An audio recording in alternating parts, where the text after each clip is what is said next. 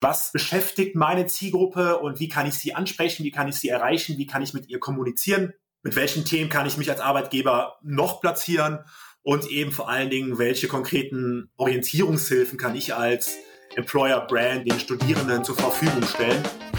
HR Snackbar. Das snackbare Stepstone Expertengespräch rund um Arbeitswelt und Arbeitsmarkt. Wie immer serviert von Caroline und Tobias. Herzlich willkommen zu einer neuen Folge in der Stepstone HR Snackbar. Mein Name ist Caroline Engels und ich spreche heute mit meinem Gast über das Thema Talent Acquisition und in diesem Zusammenhang auch über transparentes Recruiting. Hierfür habe ich mir einen tollen Gesprächspartner an die Bar geholt und zwar handelt es sich um Dario Schmitz von StudyDrive. Hallo Dario. Hallo, grüß dich.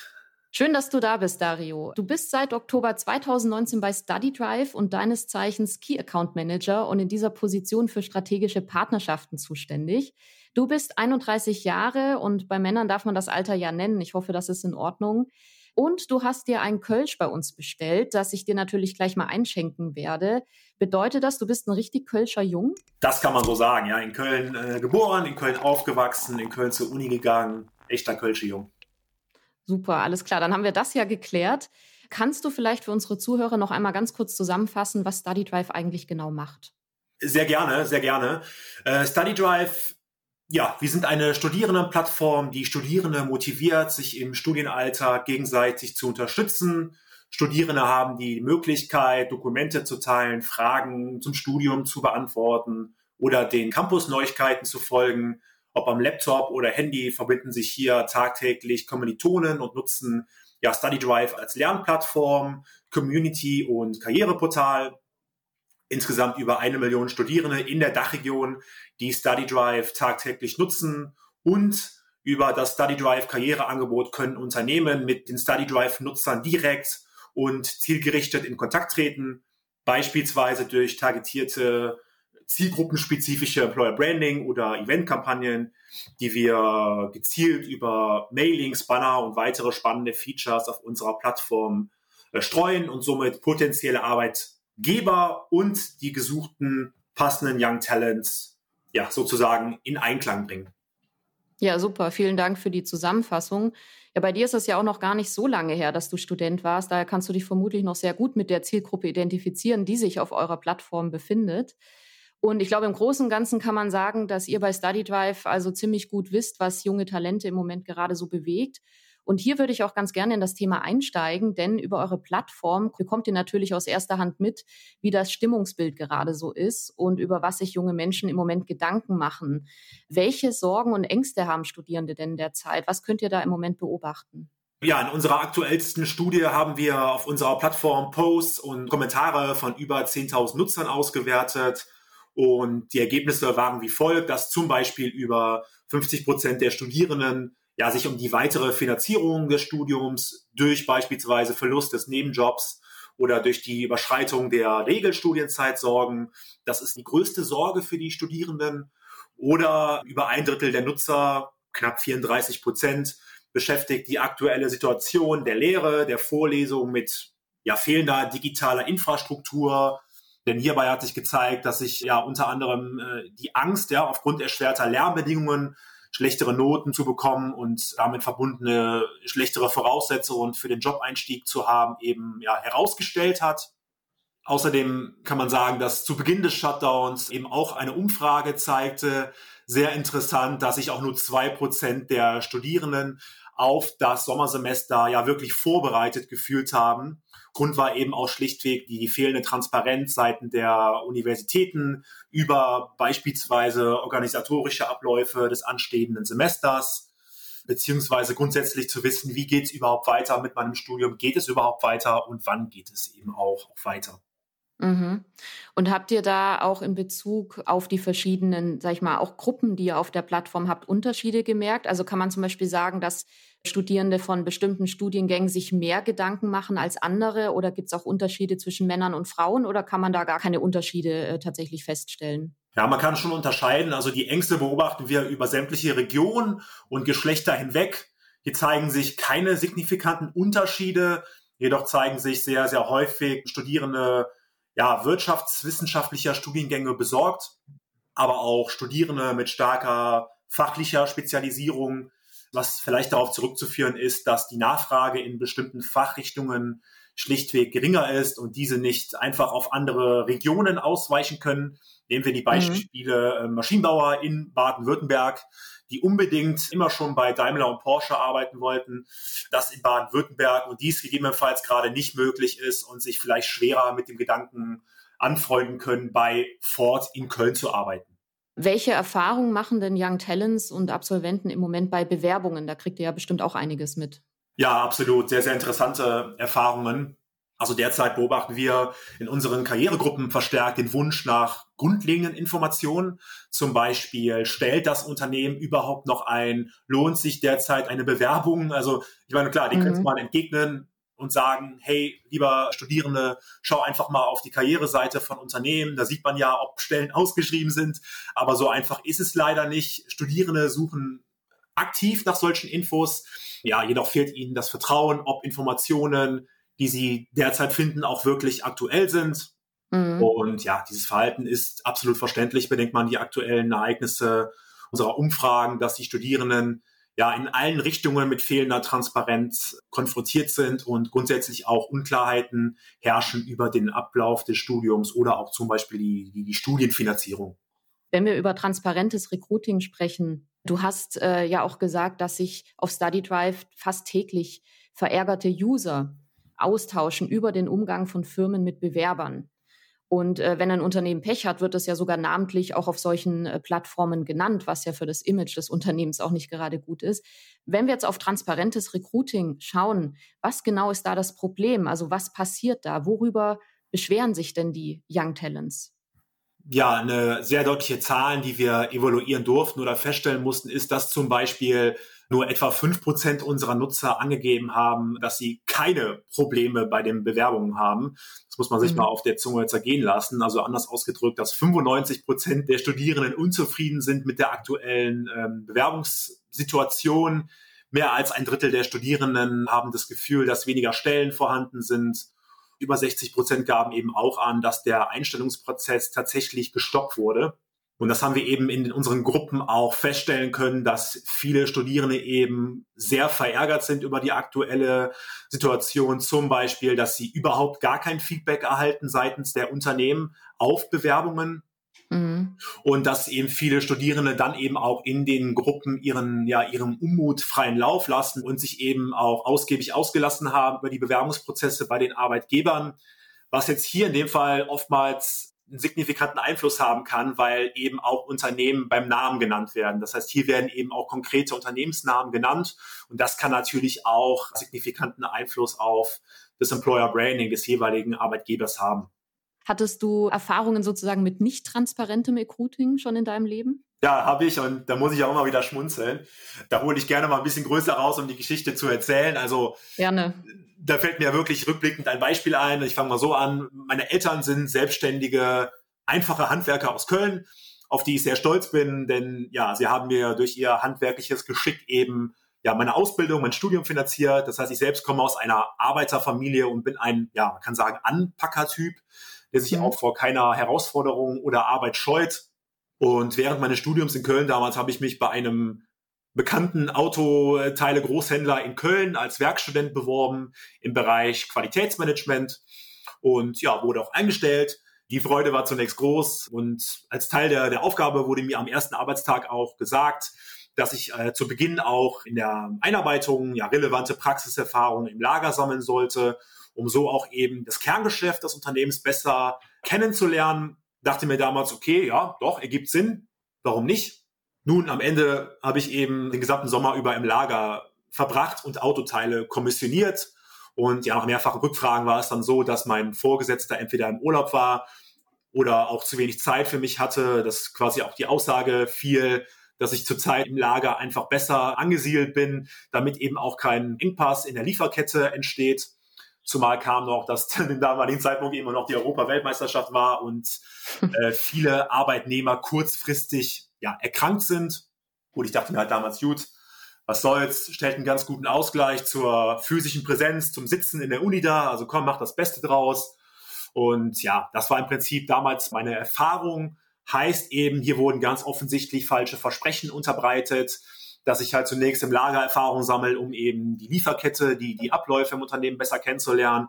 Und am Ende des Abends habe ich halt eben nur im Lager Autoteile kommissioniert. Das heißt, hier mhm. ganz klar falsche Versprechen. Und das kenne ich ja auch von Kommilitonen. Beispiel Kaffee kochen, die sich eben auch in großen DAX-Konzernen bewerben auf spannende Stellen und am Ende des Abends eben in Anführungsstrichen auch wirklich nur Kaffee kochen. Ja, ja, und ich glaube, also wenn man sich so umhört, die Erfahrungen haben wirklich viele Leute schon gemacht. Und ich meine, du hast jetzt eben das Beste draus gemacht. Ne? Du hast gesagt, du bist auch so ein Anpackertyp und hast dir wahrscheinlich gedacht, naja, äh, wenn ich schon sowieso einen ganzen Tag in der Uni sitze, dann kann ich auch mal ein bisschen mich körperlich betätigen und die paar Kröten, die man am Ende des Monats dann mehr in der Tasche hat, die sind es dann auch irgendwie wert. Aber ja, wie wir ja schon äh, gehört haben, nicht alle nehmen das dann auch, sage ich mal, so gelassen hin, sondern beschweren sich dann wirklich über das Unternehmen, nennen es auch namentlich und vor allem, wenn es dann vom Werkstudentenjob hingeht zur ersten, sage ich mal, richtigen Anstellung, da ist, glaube ich, die Toleranz, was Intransparenz betrifft, noch viel, viel niedriger, weil dann will man ja wirklich endlich durchstarten im Beruf. Man will sich auch persönlich weiterentwickeln und die Enttäuschung, wenn das alles nicht zutrifft, was man versprochen bekommen hat, ist ja dann noch viel, viel größer. Und ich glaube auch, dass das ein sehr, sehr großes Problem ist. Aber die gute Nachricht ist ja, dass es auch positive Beispiele gibt für Unternehmen, die das Beste aus der Situation gemacht haben, also vor dem Hintergrund von Corona und die wirklich sehr transparent waren, auch in ihrer Bewerberkommunikation und die gute Ideen hatten, wie man das Beste aus der aktuellen Situation machen kann. Du hast da ja, glaube ich, ein bisschen was mitgebracht. Kannst du da mal äh, Beispiele nennen und ein bisschen erzählen, was die Unternehmen genau gemacht haben? Ja, sehr gerne, sehr gerne. Also da muss man auch wirklich betonen, dass viele Unternehmen es auch wirklich super machen. Also das ist nicht alles negativ zu sehen. Ein Beispiel, das ich immer ganz gerne einfach erzähle, weil es ein tolles Beispiel ist, das ist PwC. Vielleicht ganz kurz zur Ausgangssituation. PwC stellte eben insbesondere zu Beginn der Corona-Krise keine Praktikanten ein. Warum?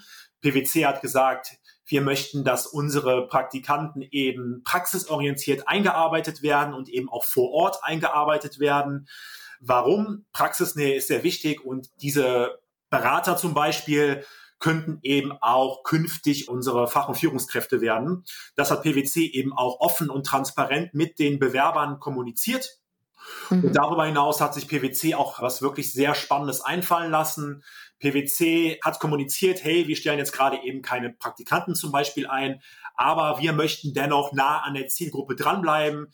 Wir möchten jetzt nicht abtauchen, sondern der Zielgruppe zeigen, hey, wir sind da. Und so hat PwC eben eine sehr spannende Online-Digital- Event quasi eingeführt, namentlich WebLab Cyber Escape Game, wo es darum ging eben, dass die Zielgruppe eine ja, digitale Bank sozusagen hacken sollte. Das war ein wirklich cooles Spiel womit man eben einen unerwarteten Touchpoint mit der Zielgruppe geschaffen hat und so eben an der Zielgruppe dranbleiben durfte oder konnte.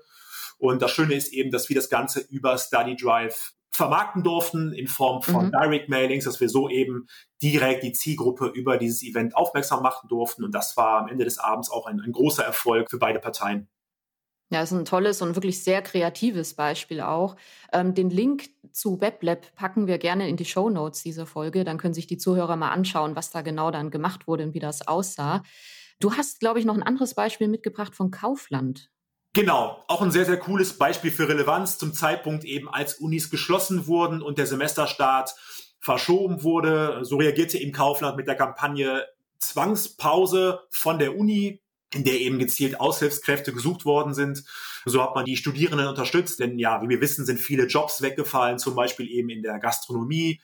Aber vor allen Dingen wollten die Studierenden eben auch ihren Beitrag zur Gesellschaft leisten und dafür sorgen, dass die Supermärkte ausreichend mit Lebensmitteln und, und Klopapier befüllt sind, sowie eben auch, dass in den jeweiligen Logistikzentren eben auch kein Engpass entsteht und so hat eben auch Kaufland über Study Drive unter anderem diese Kampagne vermarktet. Und es war eben ein Riesenerfolg, sowohl für, für Kaufland, für Study Drive, aber natürlich auch für die Studierenden einfach in der Zeit, wo sie sowieso nicht äh, wissen, wie geht's weiter mit der Uni, eben auch einen sehr, sehr wichtigen Beitrag für die Gesellschaft zu leisten. Das heißt, hier hat wirklich Kaufland auch die Gunst der Zeit genutzt, sage ich jetzt mal, eben auch zu zeigen, hey, wir sind noch da, wir bieten euch Orientierung und vor allen Dingen, wir bieten euch auch einen Job, wo ihr euch eben auch ja, eure Brötchen hinzuverdienen könnt. Ja, das sind wirklich zwei tolle und auch sehr inspirierende Beispiele. Vielen Dank, dass du die mitgebracht hast heute. Ja, vielleicht um auch ein bisschen, ähm, sage ich mal, eine Zusammenfassung unter das zu machen, was wir bisher besprochen haben und was du erzählt hast.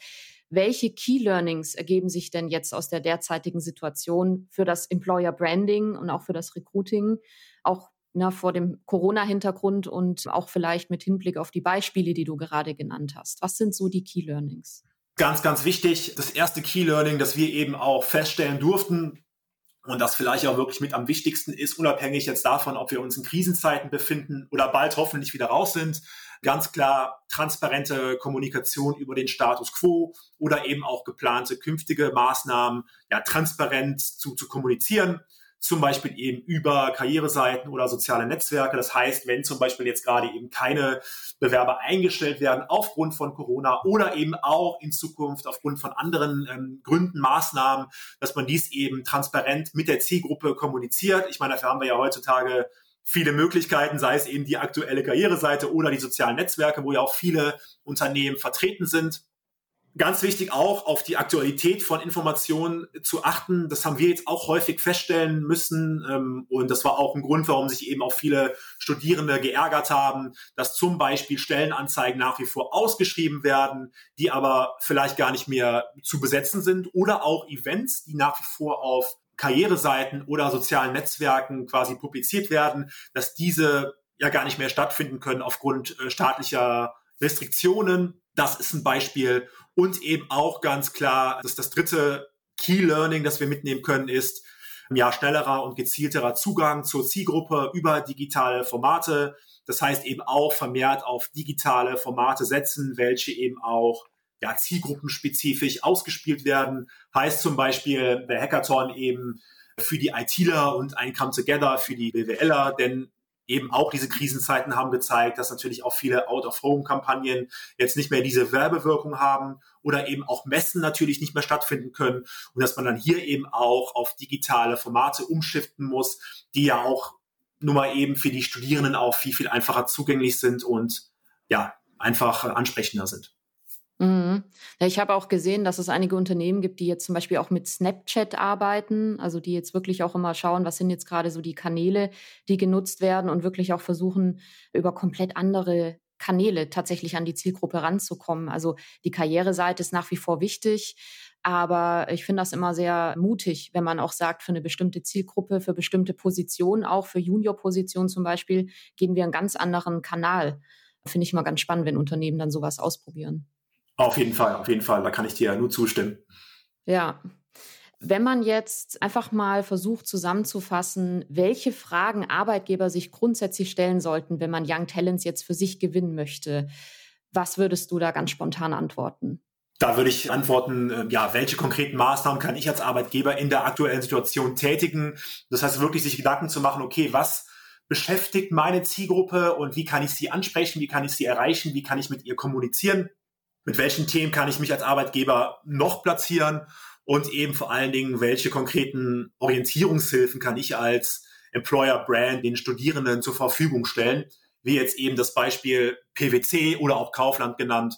Das heißt, so wirklich mit der, mit der Zielgruppe zu kommunizieren. Denn eins ist ganz wichtig, auch zu verstehen, je offensiver man quasi vorgeht in solchen Zeiten, ja, je mehr Transparenz man eben auch zeigt, desto gestärkter geht man aus solchen Zeiten hervor. Das betrifft jetzt nicht nur die aktuelle Situation um Corona, sondern eben auch generell, wenn es um das Thema Bewerbung geht, je offener und transparenter man kommuniziert, desto besser ist quasi der Impact auf das Employer Branding. Ja, vielen Dank äh, für die kurze Zusammenfassung. Wenn wir jetzt sehr optimistisch sind und davon ausgehen, dass Corona irgendwann gar keine Rolle mehr spielt, wir hoffen ja alle, dass wir den Tag erreichen, wo man sagen kann, Corona äh, beschäftigt uns jetzt nicht weiter, dann ist natürlich die spannende Frage, wie wird es dann hinsichtlich Recruiting und Employer Branding weitergehen? Also wird man grundlegend anders rekruten und Employer Branding betreiben? Gibt es hier einen Paradigmenwechsel?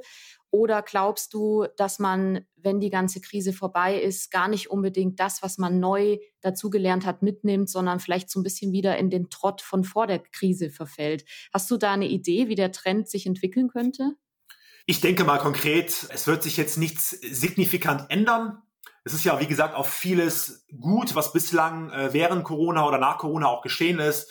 Deswegen glaube ich jetzt nicht, dass sich das signifikant ändern wird. Dennoch wird es bestimmt das ein oder andere Learning daraus geben, wie zum Beispiel eben das Out-of-Home-Kampagnen möglicherweise gar nicht mehr die Werbewirkung haben, wie vielleicht noch vor zehn Jahren, genau wie möglicherweise auch Messeauftritte, dass man eben ja hin zu digitalen Alternativen tendieren möchte oder wird, wie zum Beispiel eben das Beispiel PwC genannt, dass man hier eben neue Touchpoints mit den Studierenden schafft, ja, die die Studierenden auch catcht und vor allen Dingen eben auch zielgruppenspezifische Alternativen sucht. Das heißt, dass man eben den potenziellen Softwareentwickler eben anders ansprechen muss als beispielsweise den Betriebswirt im, im vierten Semester. Das heißt hier, dass man wegkommt von diesem Post and Pray, ja, hin zur gezielten, relevanten Ansprache und damit zum Talent Relationship Management. Ich glaube, das sind so die Key Learnings, die man daraus ziehen kann, was sich jetzt eben auch konkret in Zukunft ja möglicherweise ändern wird. Also es sind auf jeden Fall, glaube ich, einige gute Dinge, entstanden, die man tatsächlich gewinnbringend mit einem großen Mehrwert dann in die Zukunft mitnehmen kann. Ja, wir haben uns ja jetzt eigentlich die ganze Zeit äh, auch damit beschäftigt, was bedeutet Young Talent Acquisition wirklich vor dem Hintergrund auch der Corona-Krise, was hat sich geändert, was bewegt junge Leute. Vielleicht um noch mal ein bisschen zum Abschluss eine ganz andere allgemeine Haltung einzunehmen. Warum sollten Unternehmen auf Young Talent setzen, vor allem frühzeitig? Nun, da gibt es sicherlich diverse Gründe. Ein Grund, der mir da einfällt, ist zum Beispiel ein sehr, sehr wichtiger Grund, ist eben auch, dass ähm, ein Drittel der Studierenden, die eben auch schon im Unternehmen als Werkstudent oder Praktikant tätig sind oder waren, dem Unternehmen eben auch nach Beendigung des Studiums erhalten bleiben. Ja, das heißt, so stärkt man das eigene Employer Branding, senkt eben auch natürlich Recruiting und Opportunitätskosten, indem man eben keine neue Stelle ausschreiben muss, die man zu besetzen hat, sondern bindet eben das Wissen, ja, das die Studierenden ja auch schon erlangt haben während ihres Studiums an das Unternehmen. Ich glaube, das ist mhm. wirklich mit einer der wichtigsten Facts, dass man da eben auch frühzeitig auf die Young Talents setzt. Und natürlich, wenn man jetzt mal so ein bisschen in die Zukunft blickt, ganz, ganz wichtig, wie wir alle wissen, der Fachkräftemangel wird sich wahrscheinlich weiter zuspitzen und der Anteil der über 60 oder 65-Jährigen, der ja aktuell bei rund 19 Prozent liegt, wird sich voraussichtlich bis 2050 auch bis zu 28 Prozent erhöhen. Das heißt natürlich hier, dass das Werben um Young Talents immer wichtiger wird für die Unternehmen und eben auch der War for Talent natürlich sich auch zuspitzen wird. Deswegen man einfach ganz klar sagen muss und festhalten muss, dass das frühzeitige Setzen auf Young Talents ähm, ja von Monat zu Monat oder von Jahr zu Jahr immer wichtiger wird. Ja, so mit Blick auf die Uhr muss ich sagen, äh, ist die Zeit wahnsinnig schnell rumgegangen. Ich würde sagen, wir läuten hier schon die letzte Runde an unserer Bar ein. Letzte Runde. Und ich würde ganz gerne noch mal von dir wissen, gibt es irgendetwas, was du zu dem Thema unbedingt noch loswerden möchtest, worüber wir jetzt nicht gesprochen haben? Möchtest du noch irgendetwas anmerken oder bist du zufrieden? Zunächst einmal bin ich sehr zufrieden. Das Kölsch schmeckt mir natürlich sehr, sehr, sehr gut. Wie immer. Was vielleicht noch wichtig ist hervorzuheben, ist eben, was ich vorhin auch schon häufiger erwähnt habe, wirklich festzuhalten, dass transparentes Recruiting einfach unabdingbar ist und äh, das Gegenteil von transparentem Recruiting beispielsweise eben auch, auch falsche Versprechungen zu unterbreiten, ja, sogar zu einem, ich sag mal, Kollateralschaden führen kann, was eben auch die eigene Employer Brand angeht. Und eben auch das frühzeitige äh, Setzen auf Young Talents ja, immer wichtiger wird und äh, das in Zukunft auch definitiv weiterhin an Bedeutung gewinnen wird. Ja, absolut. Und was ich mir noch notiert habe, ich mache mir immer so ein bisschen Notizen dann während des Gesprächs, ist tatsächlich so eine Handlungsmaxime zu befolgen, dass man sagt, behandle andere, wie du auch selbst behandeln werden möchtest. Und vor dem Hintergrund von Recruiting, äh, was wir auch mit dem Thema Transparenz angesprochen haben. Also äh, gib Rückmeldung, gib auch schnell Rückmeldung. Das ist auch eine Form von Wertschätzung, dass man den Kandidaten oder den Bewerber nicht im Ungewissen lässt, wie der Status quo der Bewerbung ist.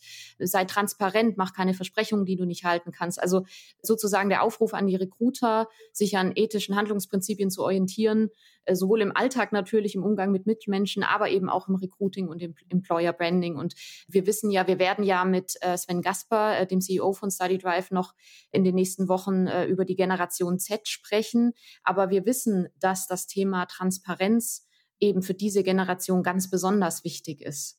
Und vor dem Hintergrund war das, glaube ich, auch sehr, sehr gut, dass wir heute so ausführlich über dieses Thema hier gesprochen haben.